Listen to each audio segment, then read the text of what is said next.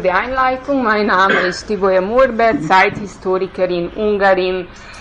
Äh, eigentlich beschäftige ich mich äh, mit der österreichisch-ungarischen Beziehungen im 20. Jahrhundert und zurzeit arbeite ich an einem Buchprojekt, äh, in dem ich vergleichen möchte, wie äh, die Staatlichkeit in Österreich und in Ungarn zwischen 1918 und 2021 entstanden ist, welche Unterschiede und Ähnlichkeiten vorzuweisen sind. Äh, wir hatten schon heute und auch gestern das Vergnügen, dem Komplex äh, Judentum, Bolschewismus und Revolution anzunähern. Und diese Perspektive möchte ich mit ein bisschen im Hinblick auf der Habsburger Monarchie erweitern. Und äh, in meinem Vortrag möchte ich zwei exemplarische Beispiele sozialistischer Politiker die als Idealtypus nach weberischem Sinne eines mitteleuropäischen Sozialisten oder Sozialdemokraten Otto Bauer und Kommunisten äh, Bela Kuhn äh, darstellen.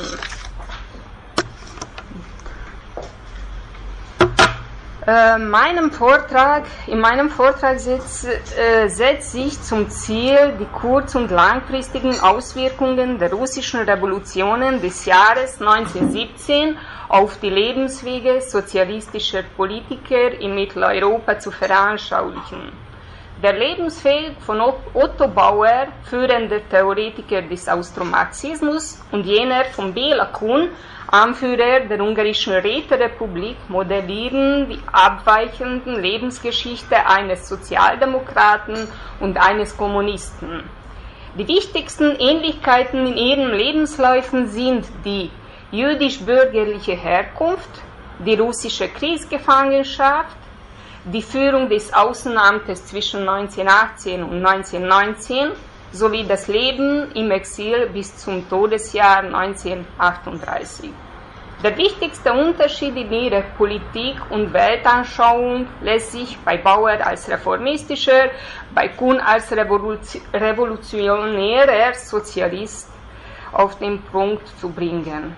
Ihre abweichende theoretische Auffassung fand den praktischen Niederschlag in der Ereignisgeschichte Österreichs und Ungarns im Jahr 1919 in der Errichtung einer ungarischen Rätediktatur durch Bela Kuhn und deren österreichischen Abwehr unter maßgebender Mitwirkung von Otto Bauer.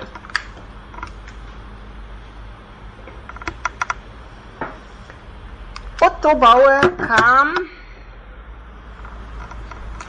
in 1881 als einzigen Sohn eines reichen, großbürgerlichen jüdischen Textilfabrikanten erster Generation in Wien auf die Welt.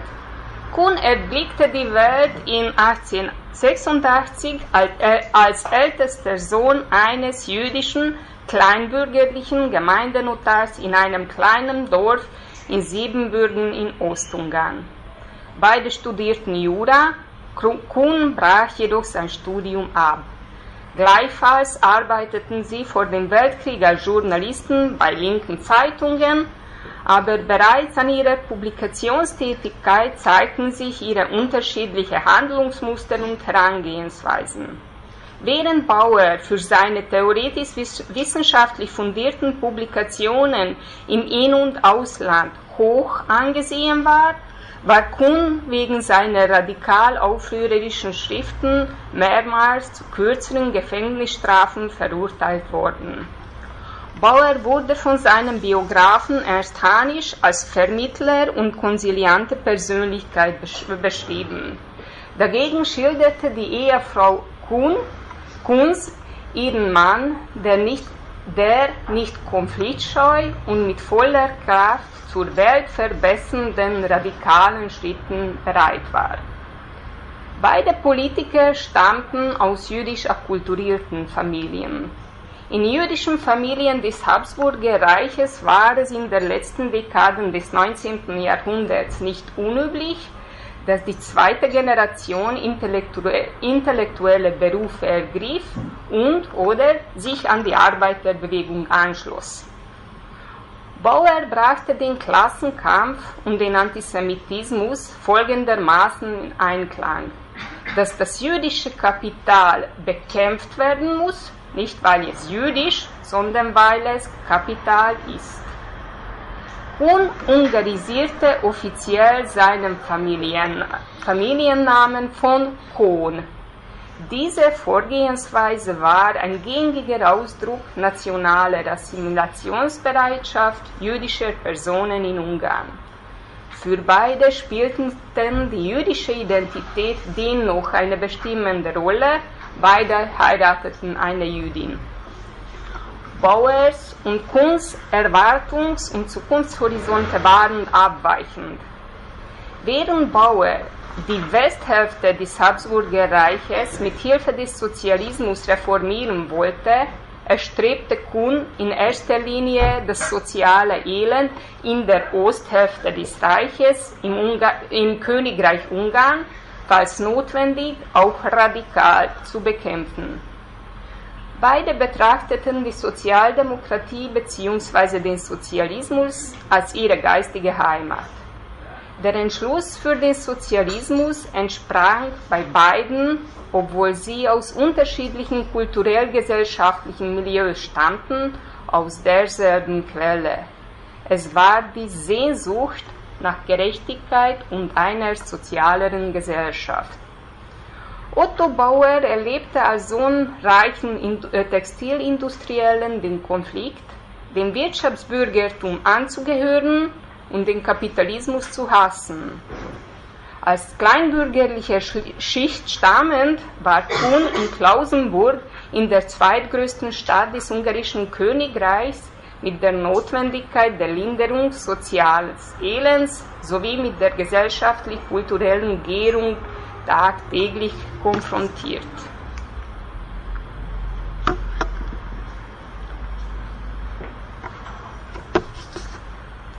Der Erste Weltkrieg brachte nicht nur in die individuellen Lebenswege unserer beiden Protagonisten einen entscheidenden Wendepunkt mit sich, sondern er veränderte die politische äh, Position der Sozialdemokratie und führte nicht zuletzt zum Zusammenbruch der österreichisch-ungarischen Monarchie. Die österreichische Regierung entschied sich in den letzten zwei Kriegsjahren unter der Zustimmung Kaiser Karls für die Öffnung in Richtung Sozialdemokratie, die die Position der Partei verstärkte. Die ungarische großgrundbesitzende Machtelite lehnte jedoch eine Miteinbeziehung des Sozialdemokraten in die politische Verantwortung ab, was der Partei keinen Positionsgewinn gestattete. Otto Bauer wurde Ende Juli 1914 eingezogen und als Offizier an die Ostfront kommandiert. Er geriet noch im Dezember desselben Jahres in russische Gefangenschaft, wo er als Offizier einen privilegierten Status genoss. Er musste körperlich nicht arbeiten, konnte russische, englische und französische Zeitungen lesen. Via Post verkehrte er mit seinem väterlichen Mentor Viktor Adler, der Gründer der österreichischen Sozialdemokratischen Partei in Wien, mit, und mit schwedischen Sozialdemokraten. Dank ihrem Einsatz durfte er als Privilegierter früher nach Wien heimkehren. Vorher reiste er noch im Juli 1917 nach Petersburg, wo er Versammlungen des Sowjets besuchte und Gespräche mit russischen Ministern führte. Seine Rückkehr Mitte September 1917 in die noch bestehende Habsburger Monarchie gestaltete sich triumphal. Als Offizier der K&K-Armee erhielt er eine hohe Auszeichnung. Sein Doppelleben als Sozialist zeigte sich jedoch darin, dass er zum führenden Kopf der Linken innerhalb der Sozialdemokraten aufstieg. Bela Kuhn rückte im Spätsommer 1914 ein, kam an die Ostfront und geriet im Sommer 1916 in russische Gefangenschaft. Nach seiner Freilassung im November 1917 reiste er auch nach Petersburg, wo er sich mit Prominenten der Bolschewiki vernetzte und den beginnenden Ausbau der sowjetischen Gewaltendiktatur miterlebte. Er lernte auch Lenin persönlich kennen, was ihm Ansehen, Prestige und soziales Kapital innerhalb der Bolschewiki-Community brachte. Im Jahr 1918 war er Gründungsmitglied der ungarischen Gruppe der Kommunistischen Partei Russlands. Anfang November 1918 verließ er Moskau mit dem Auftrag, die Weltrevolution in Mitteleuropa voranzutreiben und traf unter dem Decknamen eines Milita Militärarztes in Budapest ein. Diese Erfahrung notwendiger Illegalität, die den Kommunisten zwischen den Weltkriegen oft zu eigen geworden war, begleitete ihn lebenslang. Seine mittlerweile entstandene bürgerliche demokratische neue Heimat akzeptierte ihn, den radikalen Sozialisten mit jüdisch-kleinbürgerlicher Herkunft, so wenig wie seine alte halbfeudale Vorkriegsheimat.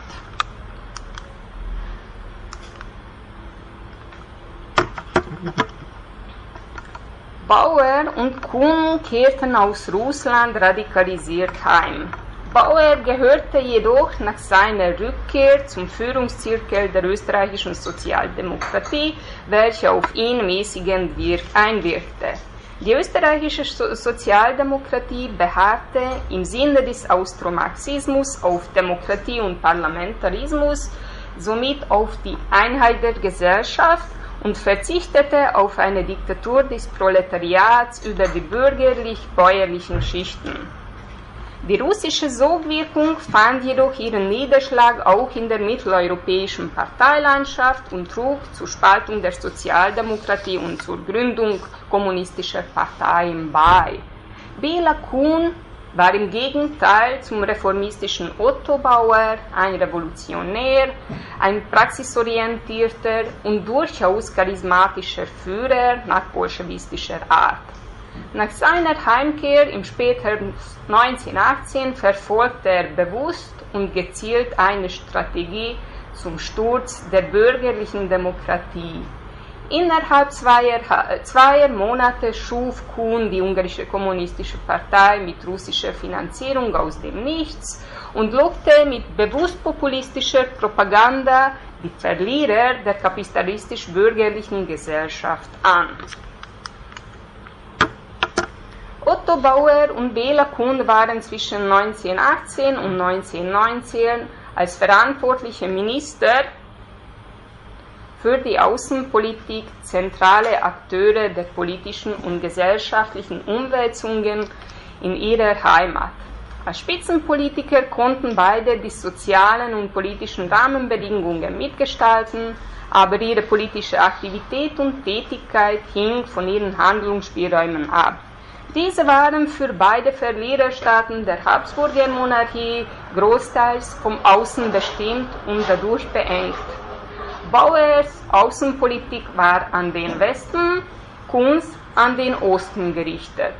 Als Marxist interessierte sich Otto Bauer sehr für das Geschehen Ungarn, aber als Außenpolitiker versuchte er jedoch eine neutrale Position einzunehmen, um den Westen nicht zu ärgern.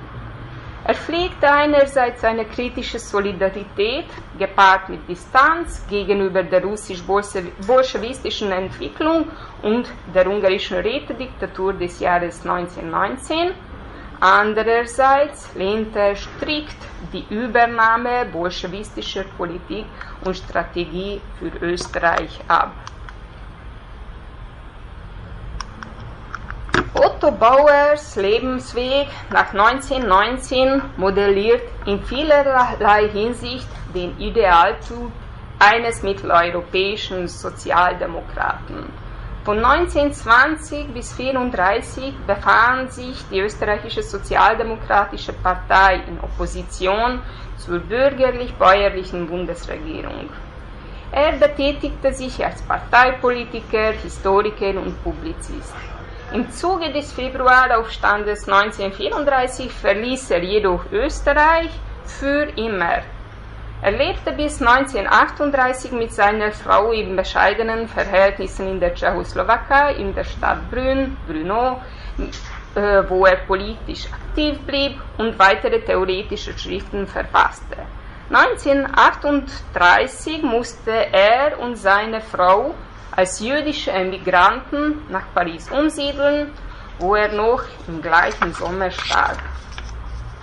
Bela Kuhns Leben nach dem Zusammenbruch der Räterepublik verkörpert modellhaft den idealtypischen Lebensweg eines Kommunisten der 1920er, 30er Jahre.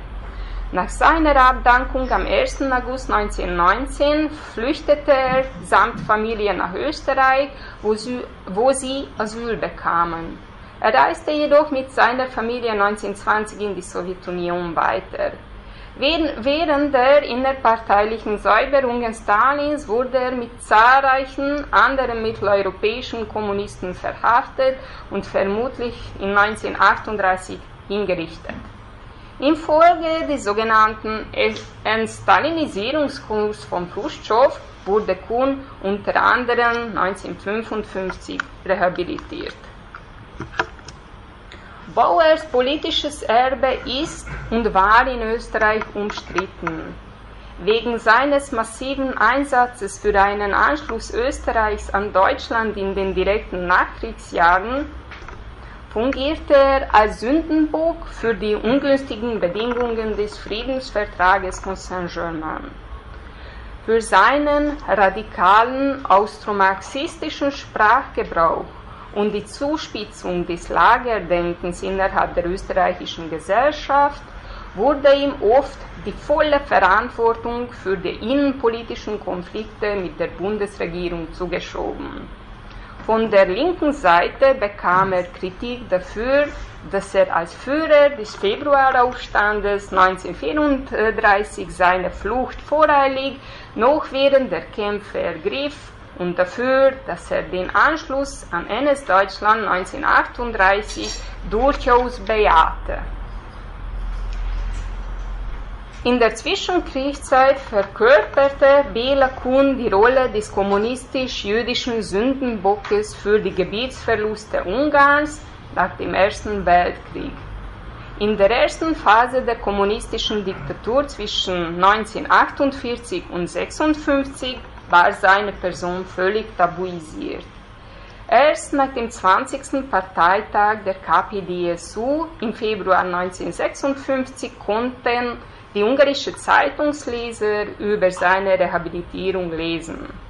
1956 kehrte seine Frau mit zwei Kindern aus der Sowjetunion nach Ungarn zurück und sie genossen von nun an ein hohes Ansehen und eine privilegierte Behandlung. Bela Kuns Beurteilung im Nationalen Gedächtnis nach 1989 nach der Wende ist dagegen eindeutig negativ und er nimmt im öffentlichen Diskurs wieder die Sündenbockrolle für die Gebietsverluste Ungarns ein. Soweit war mein Vortrag. Danke für Ihre Aufmerksamkeit.